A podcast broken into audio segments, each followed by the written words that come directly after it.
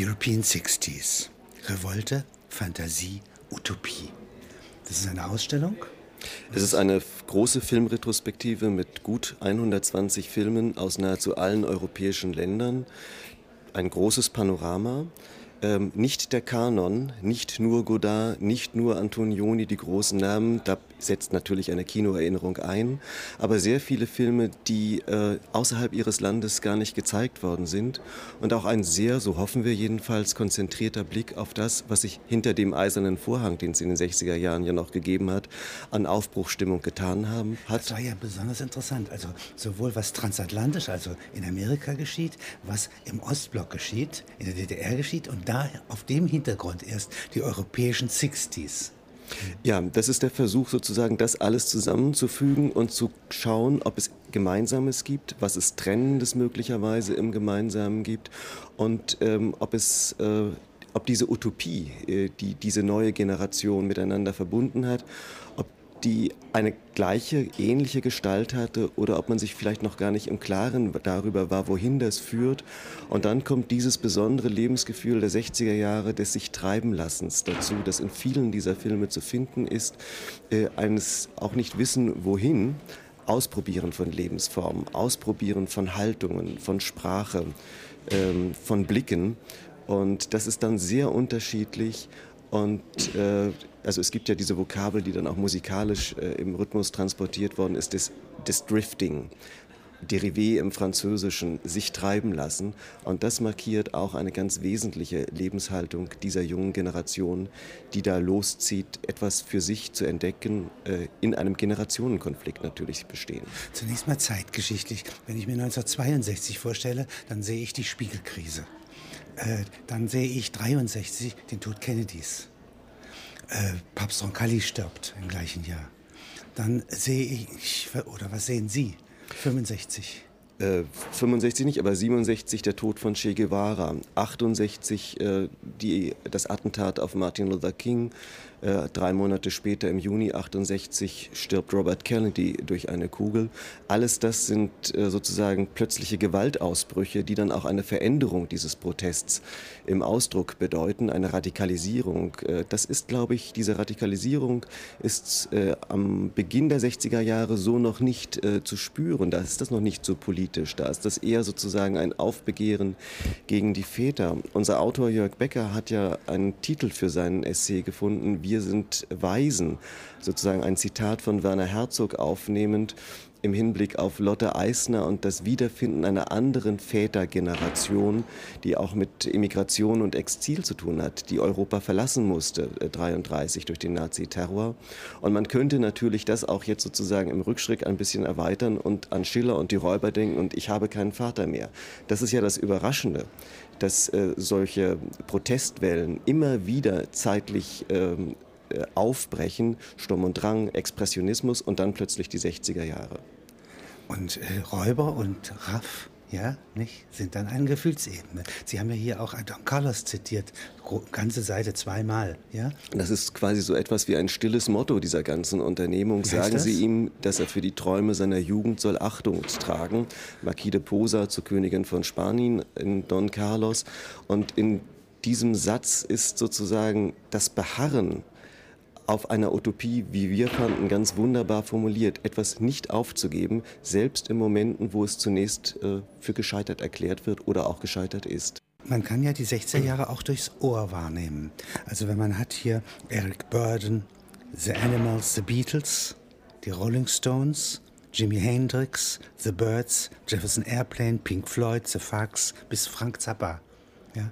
Wenn Sie das mal beschreiben, hat, das wirkt ja auch auf die Filme ein.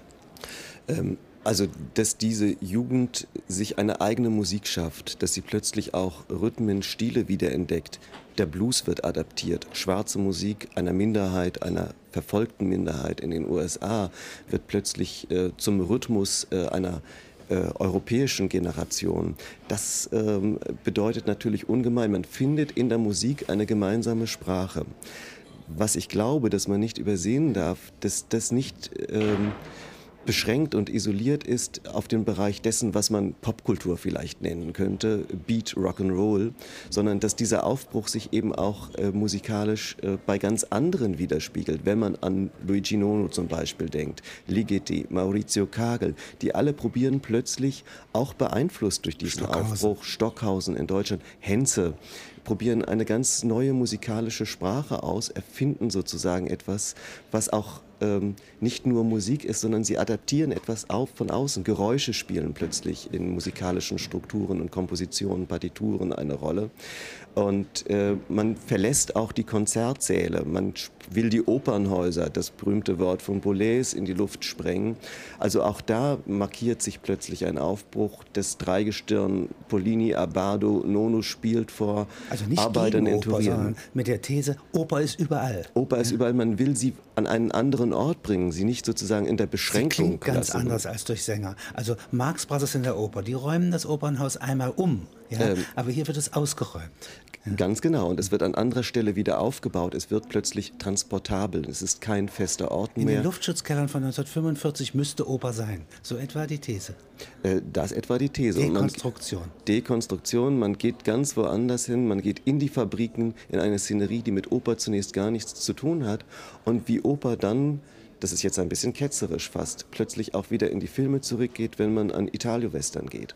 Was hat ein Film wie Il Grande Silenzio von Corbucci mit Oper zu tun? Das ist natürlich in einer ganz besonderen Fokussierung, in einer ganz blutigen Detailaufnahme auch ein Stück Oper und gleichermaßen ein Stück auch Comickultur. Fumetti Neri, die brutalen Comics, äh, die in Italien gang und gäbe waren, da verpflichtet sich plötzlich etwas und es kommt äh, ganz Disparates zueinander und das ist wie ein Ausbruch, ein feuerroter Vulkan, der da plötzlich kulturell und politisch passiert. Wenn ich das einmal auf 45 beziehe, also die letzte große Wende ja, vor den 60er Jahren, dann äh, sind die, Väter äh, ohne jede Aussicht zurückgekehrt in unserem deutschen Land. Äh, in England äh, hat man gekämpft, aber man hat nichts für bekommen. Man hat ein Empire quasi verloren. Äh, in Amerika hat man äh, einen ganzen Krieg gewonnen gegen Japan und Deutschland ja, und mhm. kehrt zurück und kommt in eine Wirtschaftsflaute. The best years of our lives kommen nicht. Sie waren versprochen. 1939, mhm. 45 sind sie entschwunden. Das ist doch im Grunde das Grundgefühl, eine missglückt, die Heimkehr missglückt. Die Heimkehr ist missglückt. Und, und in der Enkelgeneration ja, fordert man sie ein. Und da die eigentlichen Väter nicht für taugen, ja, wählt man neue. Das ist doch eigentlich die Grundstruktur.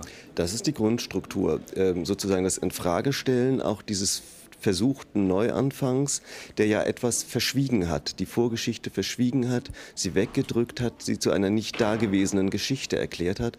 Und die Jungen sagen plötzlich, Geschichte ist Gegenwart, Geschichte als Gegenwart begreifen. Und das ist die Forderung. In dieser Zeit finden die Auschwitz-Prozesse statt. Ganz wichtig. Der Protest geht gegen den Vietnamkrieg. Ganz wichtig. Überall gibt es sozusagen, die dritte Welt äh, macht sich bemerkbar, wird zum ersten Mal wahrgenommen äh, im kapitalistischen Westen, um es sozusagen. Befreiungstheologien spielen plötzlich. Sich von Algier und Afrika in Frankreich. Äh, Franz Fanon mit seinen Theorien wird plötzlich äh, zu einer wichtigen Bezugsfigur. Guevara, Südamerika, alles das kommt zusammen und es ist verblüffend, wie sich also das, was sich politisch auf der Welt ereignet und was den ähm, Protest zu, äußerlich vielleicht zunächst nur auflöst, dann auch eine kulturelle Farbe äh, sucht, wie man erzählt. Wir fanden ja bei den Filmen, um darauf nochmal sozusagen zurückzukommen, dass die 60s weitgehend noch schwarz-weiß erzählt sind. Und dass da, wo die Farbe einbricht, die Farbe neu definiert und erfunden wird. Es wird ihnen sozusagen eine neue Zuordnung von Bedeutung gegeben. Wenn man an Godard denkt, aber auch in einem Film wie If von Lindsay Anderson, ist das Rot, was er verwendet, schon ein auch metaphernseliges Rot. Es meint ganz viel. Es meint nicht nur Revolution, sondern es meint auch gesellschaftlichen Aufbruch, äh, Aufruhr, äh, Verwirrung der Gefühle vielleicht auch so etwas. Wenn Sie äh, von Godards Abu de Souffle ausgehen, etwas, was uns ja sehr berührt hat. Äh, das ist schwarz-weiß, strenges schwarz-weiß. ja, mit Belmondo. Mhm. Ist Pierre Le Fou auch noch schwarz-weiß? Pierre Le Fou ist schon farbig. Und äh, Godard ist ja derjenige, der dann sozusagen die Farbe auch im Wesentlichen, äh, denke ich, äh, entdeckt, neu definiert, äh, mit Farbe komponiert. Farbe sind, äh, Farben sind bei Godard wie Töne für einen Komponisten. Er gibt ihnen eine Bedeutung, er verändert die Bedeutung, gibt Schattierungen, indem er sozusagen Vorfarben anders sprechen lässt, als die Bedeutung vorher der Farbe vielleicht gewesen ist. Also das ist sozusagen ein Erfinden auch eines ganz eigenen farbigen Popkosmos bei Godard. Sehr reflektiert natürlich, immer essayistisch aufgeladen ähm, und immer auch ähm, äh, bereit, sozusagen andere Assoziationen sozusagen in diesen Kosmos reinzuholen und zuzulassen. Und da sieht man hier äh, Piero. Ja? Piero ist ja nur der Name, den Anna Karina äh, ihm gibt. Er heißt eigentlich Fernand. Äh, Ferdinand Pierrot Le Fou, Jean-Paul Belmondo, eine Doppelexistenz. Sozusagen einerseits noch verhaftet in einer gesellschaftlichen Struktur, in einer Konvention, aber da macht sich etwas frei, ein Was anderes Gesicht. Die fahren nachts in einem Auto beispielsweise. Ja, was ist die Handlung? Also im Grunde genommen ist es, es gibt keinen eigentlichen roten Faden, sondern man bricht auf, man findet zueinander, man flirtet, man lässt sich treiben, es gibt Be Begegnungen, Widerspenstigkeiten und es endet alles damit äh, ja, in einer Selbstaufgabe, die aber einerseits Protest ist und andererseits aber auch so etwas, glaube ich jedenfalls, in einer Metapher, einer Parabel meint, wie ein zu sich finden. Pierrot sprengt sich in die Luft. Also das heißt Tristan und Isolde, ja, aber mit einem ganz anderen Höhepunkt, würde ich mal so sagen. Ja, warum sprengt er sich in die Luft? Weil ähm, Liebe in einer Welt von Vietnam unmöglich ist? Äh, das ist ein äh, Moment sozusagen äh, äh, dieses Protestes und dieser Haltung, sich aufzugeben. Äh, und ich glaube aber, dass nicht gemeint ist, sich aufzugeben, um zu verschwinden, sondern sich aufzugeben, um sich neu zu erfinden.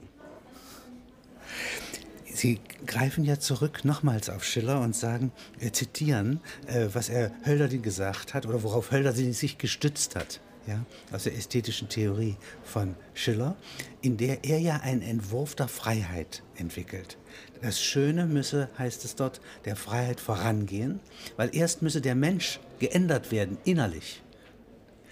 Und nicht erzogen, ja, sondern er muss äh, er Erfahrung mit sich machen, was er alles kann. Ja? Und dann kann man ihn verändern und dann kann man die Gesellschaft verändern. Eigentlich eine sehr kühne Theorie. Ähm, das ist ein Gedanke, den unser Autor Jörg Becker in sein äh, Essay eingeflochten hat, ihn auch, glaube ich, ganz offen stehen lässt und äh, äh ihn zu keiner Behauptung oder These irgendwie zuknüpft. Er will einfach ein Bezugssystem auch setzen, weil dieses Zitat von Schiller, dieses, äh, dieser Anspruch, der darin auch enthalten ist, ja von anderen in den 60er Jahren sehr bewusst aufgenommen ist, wenn man an Peter Weiß zum Beispiel denkt. Und darin ist eben auch ähm, etwas aufgehoben äh, von dem, was letztendlich auch diese Utopie vielleicht äh, mit ähm, ja, skizziert, geformt, ihr eine Kontur vielleicht hat geben können oder was, hätte geben können. Was sagt Peter Weiß dazu? Ähm, wenn ich es richtig verstehe, ähm, macht Peter Weiß sich diese Haltung von Schiller zu eigen.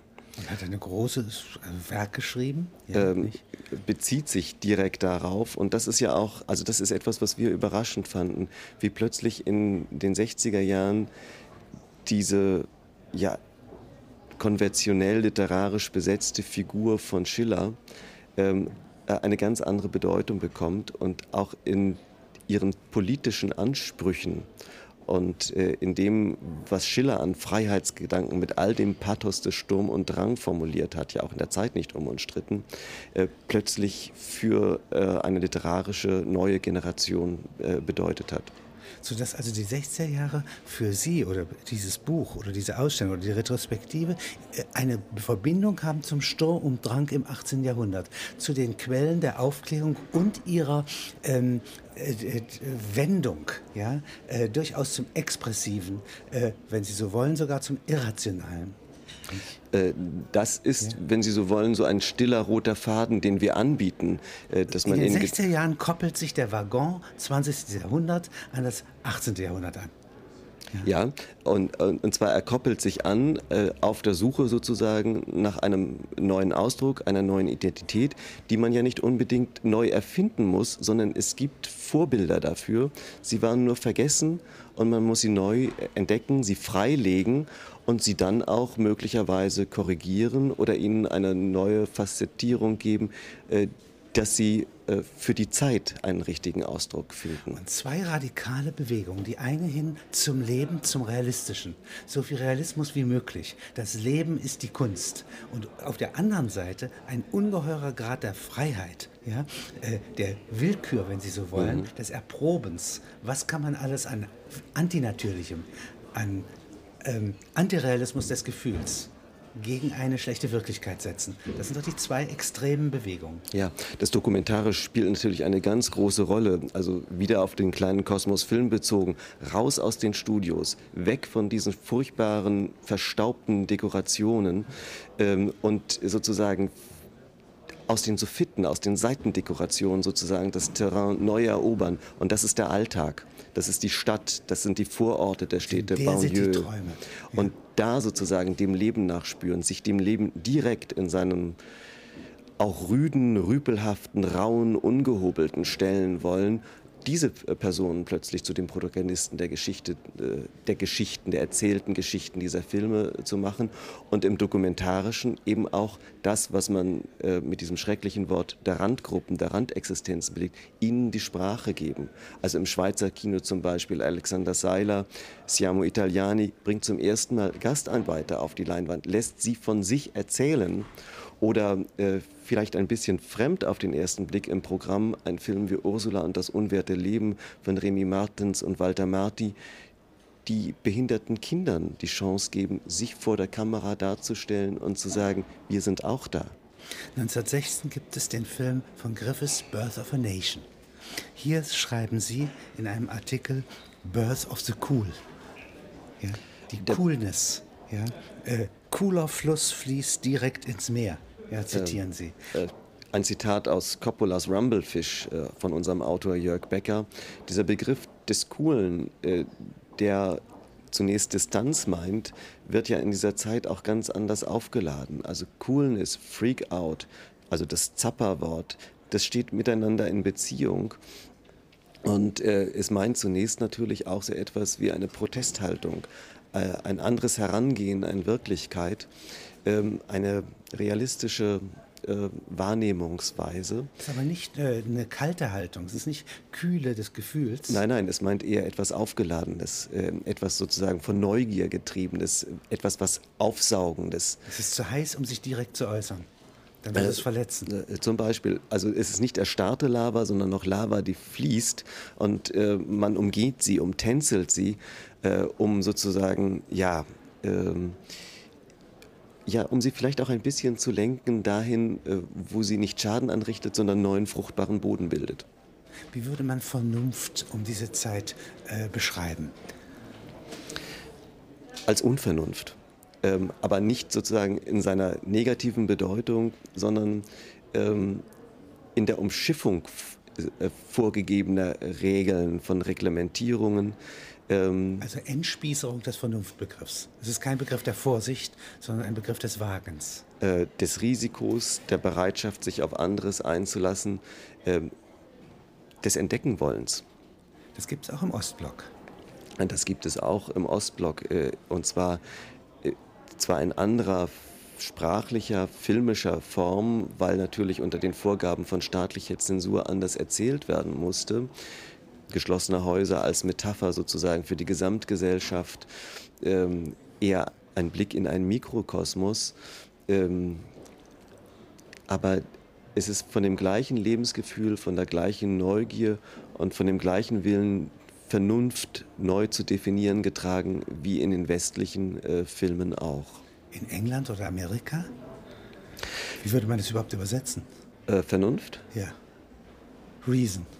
Zum Beispiel. Aber Reason heißt doch Grund. Also auch ein Buchhalter hat Reason. Ja. Also ich finde eine Entsprechung, also eine bildliche Entsprechung äh, liefert Lindsay Anderson mit If. Das ist nicht wenn, sondern falls. Und in diesem falls etwas. Und darin ist sozusagen auch der Vernunftbegriff aufgehoben als eine Möglichkeit, auf dieses Falls zu reagieren. Da gibt es sozusagen Chancen, äh, die dann auszuprobieren sind. Und diese Chancen sind innerhalb des Films von Anderson dann vorher in der Geschichte, in Träumen, das ist ja so eine, eine Fantasy-Reality-Geschichte, ähm, erzählt und ausprobiert worden. Das ist ja ein ganz inkohärentes Erzählen, was da auch stattfindet. Schwarz-Weiß und Farbe, äh, laut und leise, eine Zuordnung von Musik.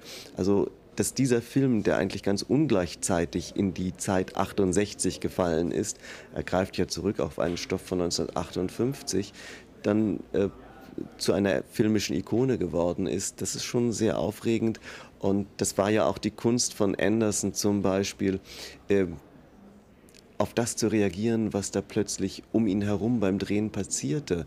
Und wie Paraphernalien werden sozusagen plötzlich Vietnam, Che Guevara, äh, Musikelemente und Aktualitäten der Zeit in diesen Film hereingeholt, drapiert an Wänden als Zitierungen oder äh, in den Dialogen wird da ganz spontan scheinbar darauf äh, reagiert. Was sind Paraphernalien? Ähm, eine, also ich glaube, äh, im, im, ersten Begriff ist es sozusagen das, was eine Frau außerhalb ihrer Mitgift in eine Ehe mit einbringt und meint dann in einer Erweiterung für mich überhaupt eine Zugabe, die unverhofft ist. Der Film If kommt in Ihrer Retrospektive vor. Führen Sie mir mal vor Augen. Meine Zuschauer kennen ihn ja nicht. Ja. Ähm, ein klassisches englisches Internat, ähm, Upper Class.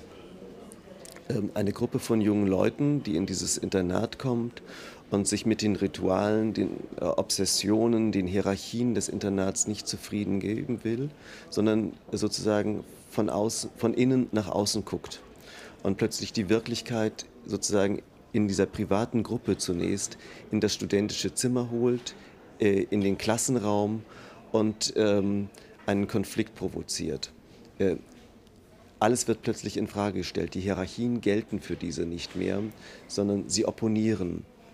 Ähm, und zwar alles, äh, das wird in Frage gestellt, was für die englische Gesellschaft Sport, Kirche, Militär eine große Rolle spielt. Und wie durch einen Zufall entdeckt man, dass es in diesem Internat am Schluss des Films ist diese Entdeckung auch eine Waffenkammer gibt.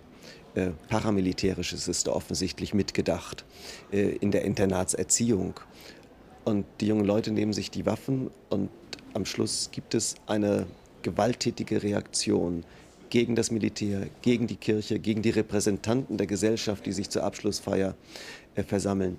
Das alles ist in meiner Beobachtung ähm, obwohl über Marx geredet wird, über Sozialismus, über Che Guevara, über Revolution, das alles ist noch keine wirkliche politische Revolution, sondern es ist noch sehr individuell, individualistisch. Erprobung von Gedanken. Erprobung von, von Gedanken, auch Erprobung von Gewalt. Und dass das 68 passiert, das ist eben also das aus der jetzt Rückschau, aus der Retrospektive Überraschende, äh, dass da plötzlich sich dann doch Entscheidungen, Entscheidungszwänge zeigen, wo diese äh, Generation, die sich hat treiben lassen, sich entscheiden muss, welchen Weg des Widerstands, welchen Weg der Verwirklichung der utopischen Gedanken gehen wir? Sind wir geduldig, beharrlich, probieren wir immer wieder etwas auf und insistieren auf dem, was unsere Utopie ist? Oder sind wir ungeduldig und lassen uns in den Untergrund drängen oder gehen gar freiwillig in den Untergrund? Da markiert sich dann natürlich die Geschichte der 70er Jahre. Äh, Splittergruppen, maoistisch, wie auch immer politisch infiltriert, gehen äh, auch geduldet in der Zeit von linken Intellektuellen, denken Sie an Sartre zum Beispiel, in den politischen Untergrund. In den USA gibt es die Weathermen, die weiße Gruppierung, was geht die in Weathermen? die Weathermen sind äh, eine Absplitterung eigentlich des liberalen, der liberalen weißen Opposition. Eine Gruppe, die plötzlich auch für sich reklamiert, dass Gewalt ein Mittel der politischen Auseinandersetzung sein kann. Auch sie gehen in den Untergrund und machen Attentate ähm, und äh, versuchen sozusagen mit Gewaltaktionen ähm, äh, äh, gegen das staatliche System zu opponieren und es zu Fall zu bringen. In Frankreich sind es die Werkbesetzungen wie in Italien gleichermaßen. In Berlin äh, sind es die Anti-Springer-Demonstrationen, die plötzlich gewalttätig werden, erste Steine fliegen. Also eine erste Globalisierung, aber sie geht von Menschen aus. Sie geht von Menschen und zwar aus. Einer Jugend. Ja, und sie ist sozusagen noch nicht ideologisiert äh, und schablonisiert, sondern sie ist noch individuell getrieben von einem Glauben an die Kraft dieses ja, Sturm und Drang. Es gibt jetzt eine Sonderbewegung äh, in Schwabing.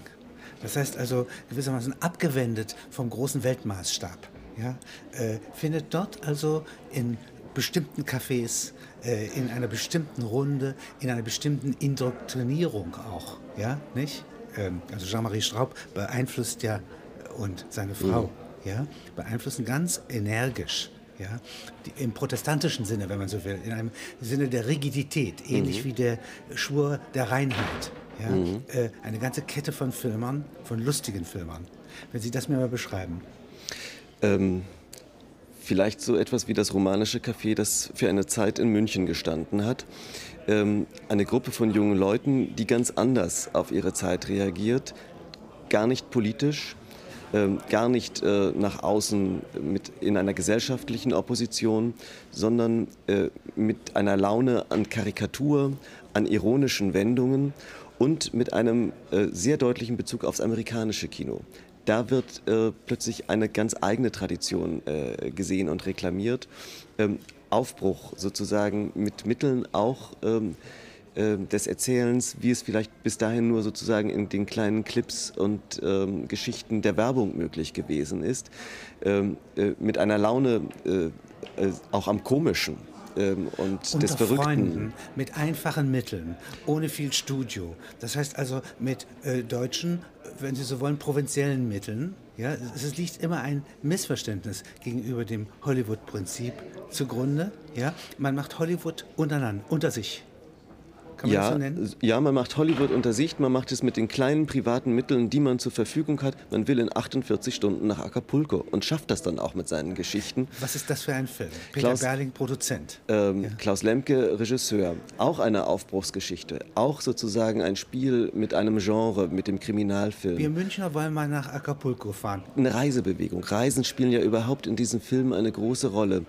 Ähm, äh, also sich bewegen und sich bewegen zu lassen von Geschichten und sich zu Geschichten auch hinzubewegen. Das ist so ein treibendes Moment und das machen die Münchner sozusagen in dem kleinen Citroën, wenn ich das jetzt mal irgendwie so äh, als Metapher wende, macht man sich auf, in einem klapprigen Gefährt die Welt zu entdecken.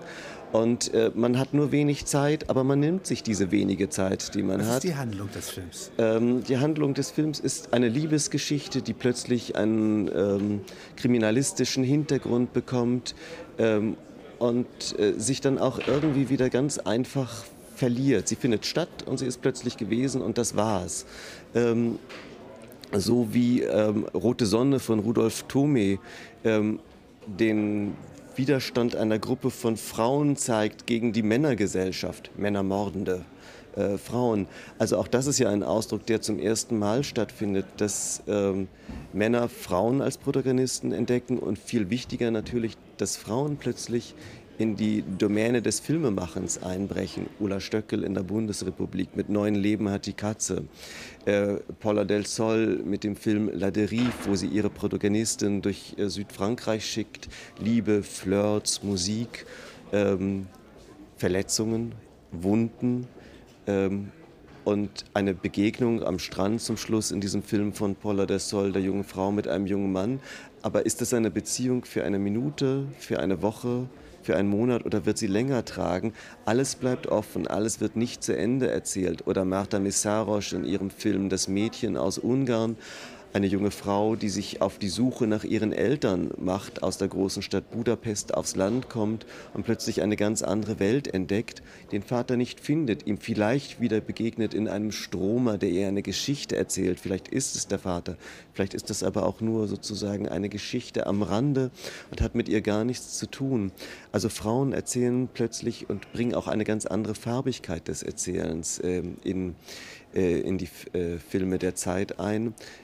Ähm, aber es sind ganz andere Protagonisten. Sie sind eben Protagonisten des Alltags und sie sind immer auch verbunden mit dem, mit einem musikalischen Lebensgefühl, das diese Filme mittransportieren. Es ist ihnen eine Musik zugeordnet, die vorher in diesen Filmen nicht stattgefunden hat. Es ist in den Filmen in Osteuropa der Jazz und es ist in den Filmen Westeuropas Pop, Rock'n'Roll. Ähm, Film und Musik gehen eine ganz an, eigene Verbindung ein. Und jemand wie Godard reflektiert natürlich auch ins Filmen über Musik. Ähm, da spielt plötzlich also Arm in Arm hätten Musik und Film das Leitmedium der 60er Jahre sein können. Ähm, ich denke, dass das stimmt. Und zwar nicht beschränkt sozusagen auf einen bestimmten Ausschnitt von Musik, sondern das meint auch das, was man klassische Musik. Von äh, Luigi Nono, ja, bis äh, hin, bis äh, bis hin bis zu Zappa. Don Giovanni von Mozart, alles das spielt eine Rolle. Ähm, insofern äh, sind diese Filme für einen Moment auch so etwas wie populäre Oper. Jetzt ist ja die Zeitgeschichte auf der Regierungsebene relativ gleichförmig. Mit der Unterbrechung von Kennedy vielleicht, mit, der Gefahr, mit dem Gefahrenmoment, dem Menetekel, der Kuba-Krise. Aber sonst ist das eine, äh, ein Polizist sieht zu Anfang des der 60er Jahre so aus wie am Ende der 60er Jahre. Am Anfang haben wir Adenauer, Erhard, dann in der Mitte Kiesinger und zum Schluss Brandt. Aber das ist schon das Ende der 60er Jahre. Nicht? Das ist eigentlich relativ statische Regierungstätigkeit und auf der Ebene der Gefühle aber eine vollkommene Umformung dessen, was man in der Liebe für möglich hält. Das ist doch richtig. Wenn Sie mir das nochmal schildern, wie wandelt sich das? Es wandelt sich von unten nach oben. Ähm, da gibt es das, was Sie als diese statische Ebene beschrieben haben, die scheinbar unverändert bleibt, aber die von unten eine Brüchigkeit bekommt, weil sie wird angepiekst. Ähm, ihr werden sozusagen bestimmte verfestigte, veraltete Wurzeln entzogen und das Ausreißen dieser alten Triebe bewirkt, dass es etwas Neues gibt, dass sich etwas Neues bilden muss. So wie wenn man einen Efeu abschneidet, ein Stück totes, totes Holz für einen Moment in der Hand hat, tut man ihn irgendwo rein, bildet er ganz schnell neue Wurzeln. Das passiert. Es werden alte Zöpfe abgeschnitten äh, und ähm, es werden äh, neue Accessoires äh, auch dem Politischen zugefügt, aber das passiert von unten nach oben, von der Wurzel aus. In den äh, 50er Jahren, also bis 1960, könnte man eigentlich die Schlager von 1936 weiterhin absingen. Und die Schlager, die tatsächlich gesungen werden, sind Varianten davon. Aber jetzt in den 60er Jahren, und zwar ausgehend von England auch, mhm. ja, also nicht von uns, ja, kommt etwas vollkommen Neues in die Musik und in die Art, wie äh, Menschen miteinander verkehren, sei es heterosexuell, sei es mit ihrem eigenen Geschlecht. Es kommt eine Befreiung und Befestigung eigentlich der Liebesgefühle. Kann man das so sagen? Eine Neuorientierung. Eine absolute Neuorientierung und auch die kommt von unten nach oben. Die Musik kommt ja sozusagen aus einer missachteten Schicht. Das ist äh, sozusagen Arbeitermusik, äh, wenn man das so sagen kann. Ähm, sie ist nicht ideologisiert, sondern sie ist irgendwie der Ausdruck eines ähm, es ist ein Befreiungsschlag. Love Politics entspricht dem. Ja, ja. Äh, Drums spielen plötzlich eine Rolle, ein ganz neuer Rhythmus. Äh, afrikanisch ist das plötzlich, ungebändigt, etwas, was man in Europa so bisher nie gehört und wahrgenommen hatte. Eine neue Motorik setzt ein und das hat natürlich auch etwas zu tun mit der Befreiung von, von Liebe.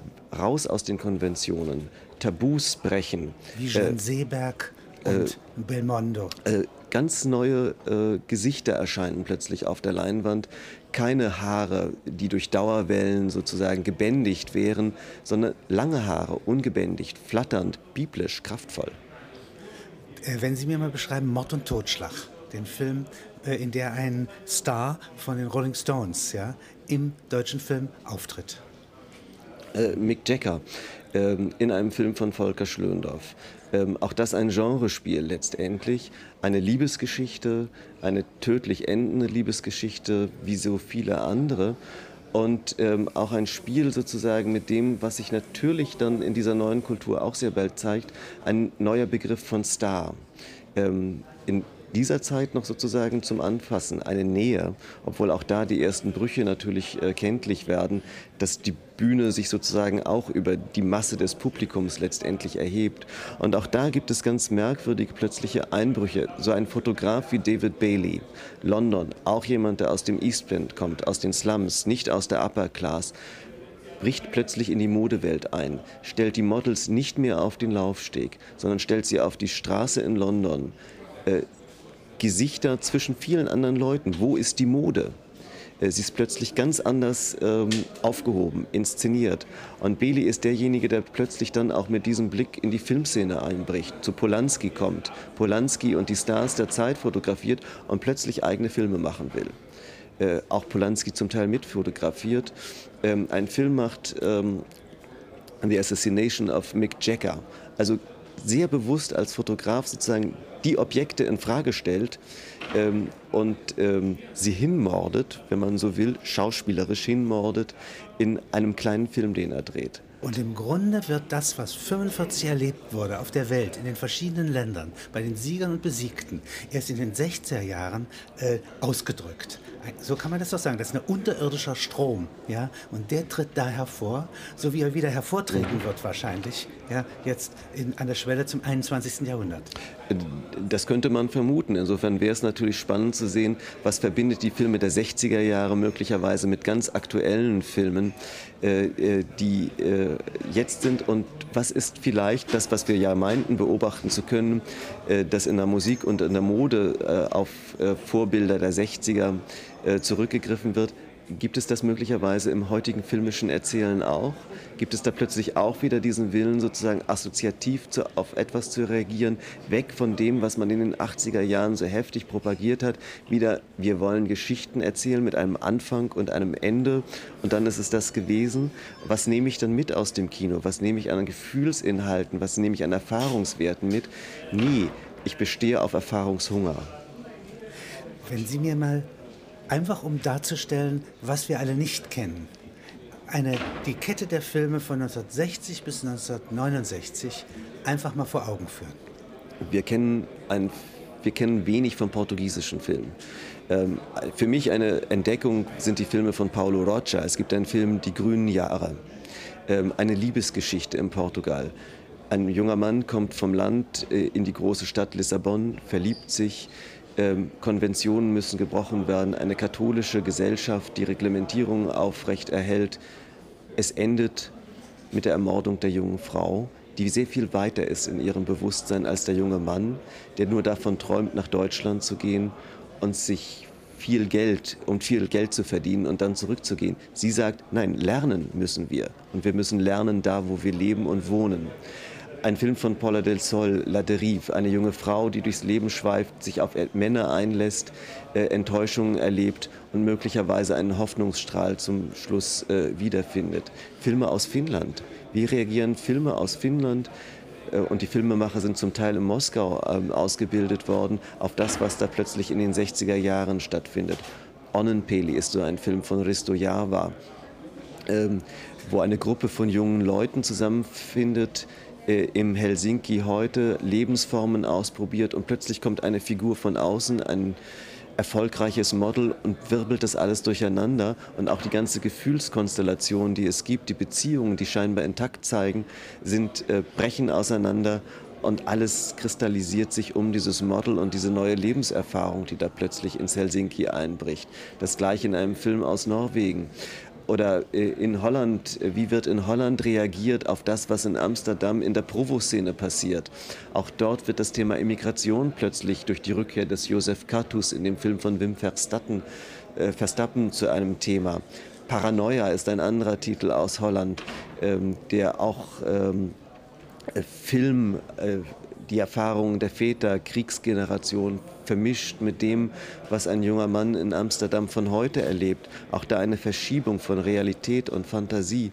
Also diese vielen Filme, die scheinbar in den Randkinematografien Europas entstanden sind, außerhalb der filmischen Zentren wie Frankreich, England, Italien mit einer un eher ungebrochenen Tradition, die plötzlich wieder zu entdecken und zu sehen, was haben sie miteinander zu tun und auch zu sehen, dass sie die gleichen Verknüpfungen suchen wie in dem.